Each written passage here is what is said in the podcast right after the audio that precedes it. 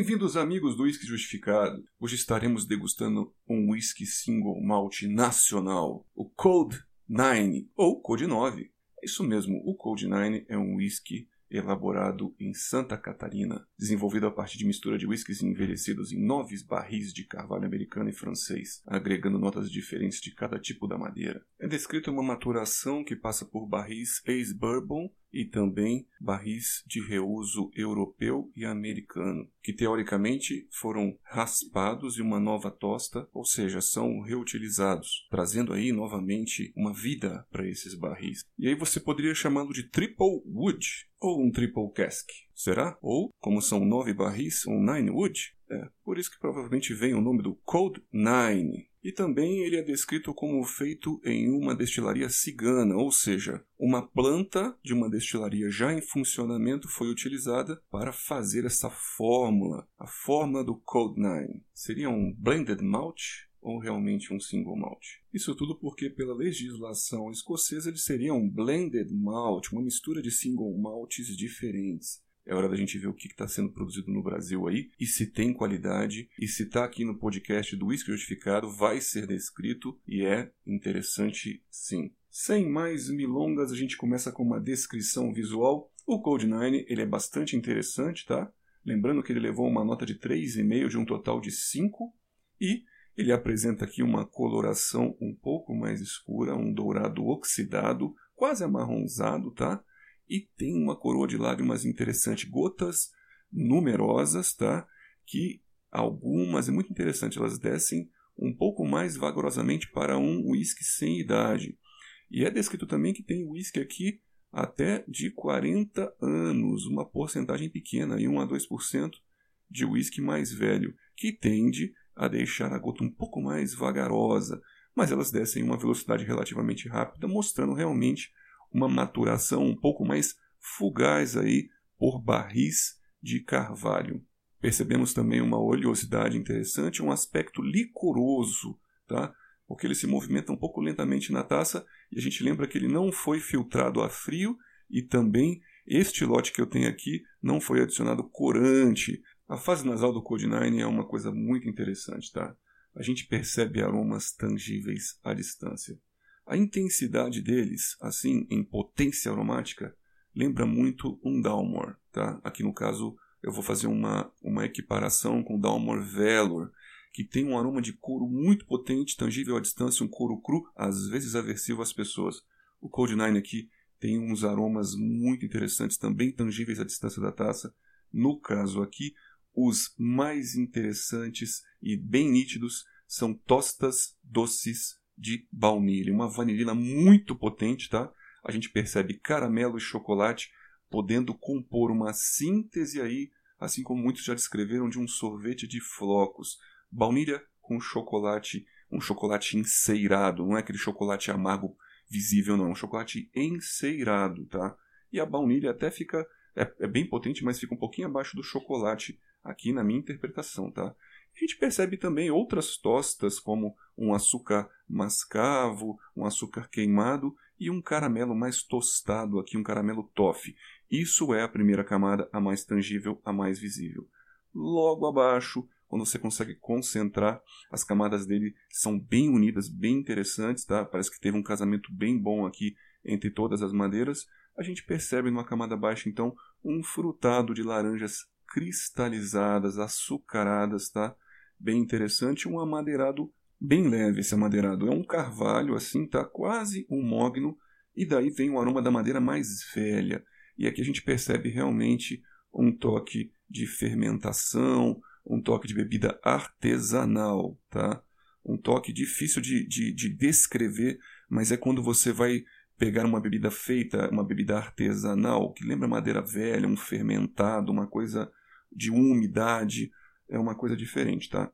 Surgem também aqui, um, um, na, na, fase final, um coco, tá? Um coco seco, a casca do coco, a palha do coco e uma pimenta aqui que acabam potencializando o álcool visível.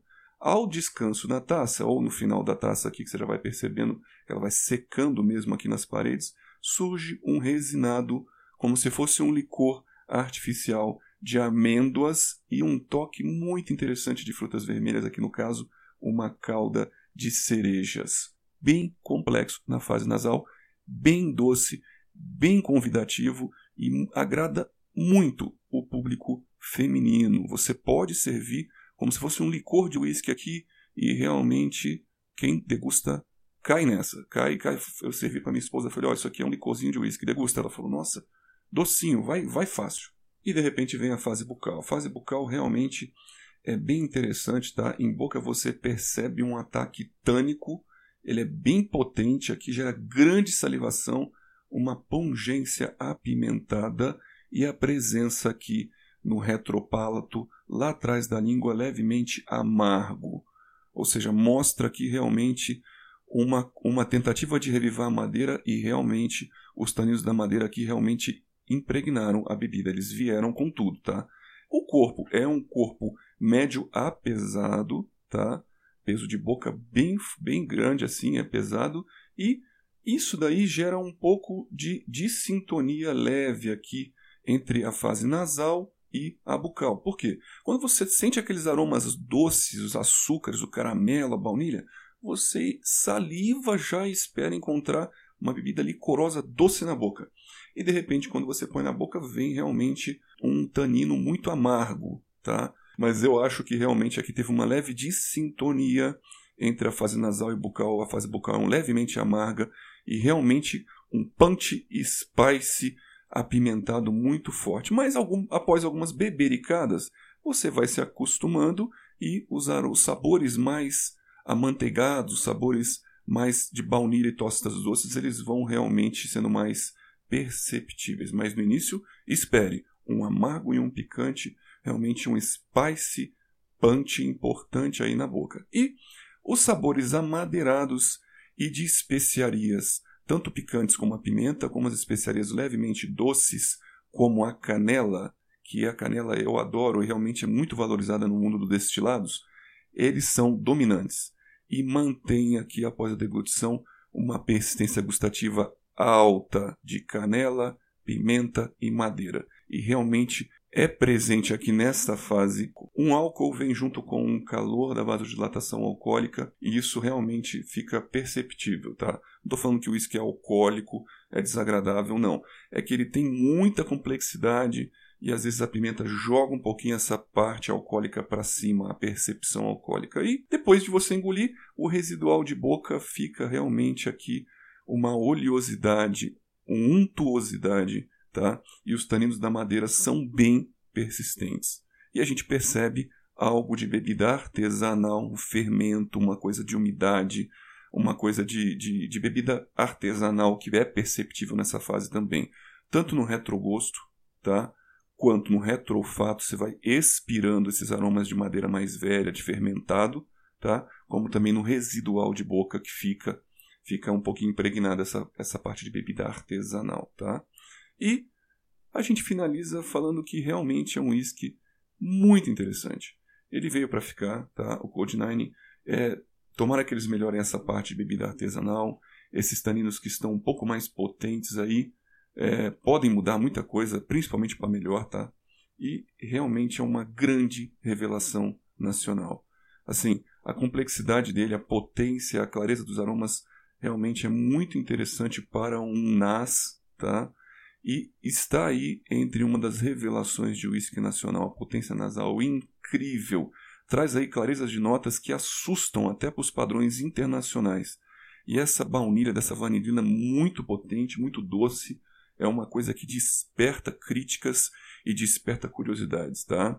E a expectativa criada pela essa fase olfativa aí precisa também ser ajustada com a fase gustativa, pois é um algo muito doce que você mentaliza antes de você colocar na boca, algo doce e licoroso, e aí quando você põe na boca se apresenta muito mais puxado com um apimentado e um quente fire, tá? Com presença de canela, pimenta potentes, tá bom?